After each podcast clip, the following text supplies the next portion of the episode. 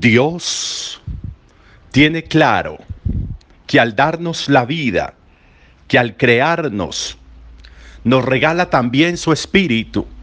No es una creación hueca, no es una creación vacía, no es una creación para que se termine destruyendo y dañando, para que se termine como abortando. No, el Espíritu de Dios queda en lo construido, en lo nacido, en aquello que se concibió, para que se pueda seguir edificando, para que se pueda seguir construyendo. Dios pone lo suyo y el creado pone también su aporte.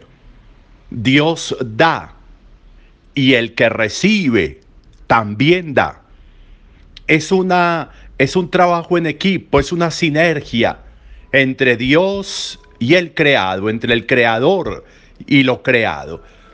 Para que ese proceso de construcción, acompañado siempre por Dios y por su gracia, acompañado siempre por su espíritu, abastecido por la gracia de Jesús su Hijo, pueda lo construido, lo edificado, lo nacido, lo concebido, llegar a niveles y alturas de creación importantes, que sean visibles, que sean visibles, que se visibilice el edificio, que se visibilice la construcción, que desde lejos se vea lo que se ha construido.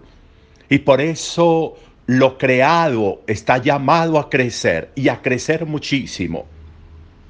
Lo creado somos nosotros, lo concebido somos cada uno de nosotros, lo engendrado somos cada uno de nosotros.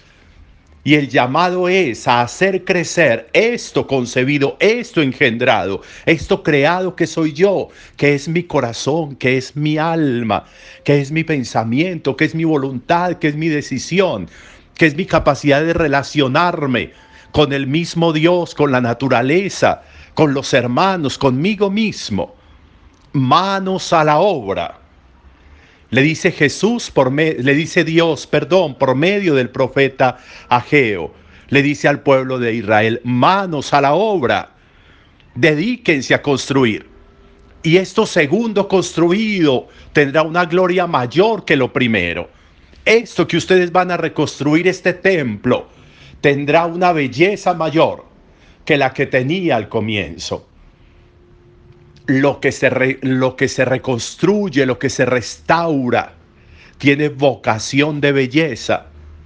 Lo que se reconstruye, lo que se restaura, tiene vocación, vocación importante de ser signo, de ser referente, porque lo bello se transparenta en eso que se reconstruye, que se restaura.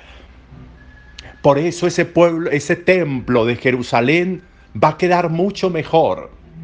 Ese segundo templo, dice la historia, que fue de verdad mucho más bello, como lo había profetizado Dios, como lo había anunciado Dios.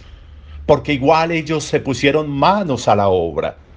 Esa expresión es muy importante, es muy interesante.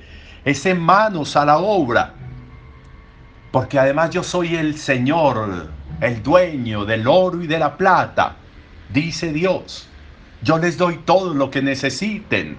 Lo importante es que se pongan manos a la obra. Si se ponen manos a la obra para reconstruir el templo, para reconstruirse, nos diría hoy a nosotros, yo les doy con qué reconstruirse. Esa promesa de Dios es válida, es vital hoy para nosotros y debemos escucharla, debemos tenerla en cuenta. No se trata de acostumbrarnos a ruinas, no se, no se trata de acostumbrarnos a una construcción enmohecida, dañada, destruida, que amenaza ruina. No se trata de contentarnos con ruinas, sabiendo que podemos tener un edificio bello, Puede que haya momentos de dificultad, puede que haya momentos en que lo edificado no se vea tan bonito, no luzca. Puede que haya momentos en la vida en que el corazón se arruga, en que la vida se lacera.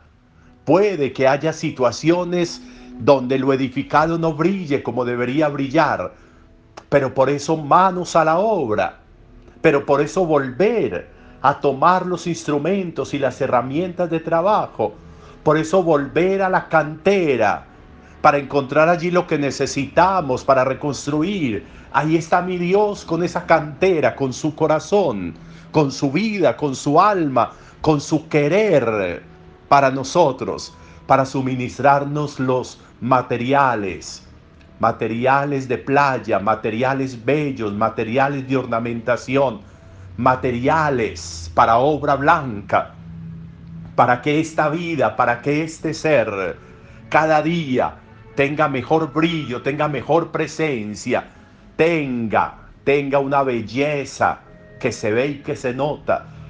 Esa es nuestra vocación, la vocación a la belleza, porque Dios es bello. Y esta vida nuestra tiene que ser bella porque Dios está ahí. Y esta vida nuestra tiene que reflejar belleza, porque tenemos que ser signo de belleza en medio de los seres con los que vivimos para moverlos a la belleza, para moverlos a Dios, para moverlos a tener una construcción estable, con una estructura sólida, con unos, eh, con unos pilares, unos fundamentos que demuestren la estabilidad que tiene, porque eso es lo que hace Dios desde dentro de nosotros, generar una estructura, que después de haber sido repotenciada por el amor de Dios, de haber sido repotenciada por la cruz de Jesús, de haber sido repotenciada por la fuerza del Espíritu, pueda echar y echar pisos, pueda cobrar y cobrar altura y pueda tener una presencia importante. ¿Cómo es tu presencia? Si tú te imaginas como una gran construcción, ¿cómo te verías? ¿Cómo te, cómo se ve tu vida restaurada y reconstruida, cómo se ve tu presencia en medio de los demás, en medio de los seres con que estás. Te vas a seguir acostumbrando a tener una figura con una pintura despellejada, con humedades por toda parte, con una construcción que medio amenaza ruida, ruina en algunos lados o vas a ponerte manos a la obra. Ahí está Él de nuevo diciéndote, venga y le doy con qué reconstruirse. Venga y le doy materiales de sobra para que se reconstruya, para que se restaure. Venga y le doy con qué. Venga, lo importante es manos a la obra. Lo importante es que quieras reconstruirte, lo importante es que quieras restaurarte. Lo importante es que quiera ser la mejor de las piezas arquitectónicas de la espiritualidad que brota del corazón de Dios. Eso es lo importante que quieras. Y aquí estoy yo para darte lo que necesitas.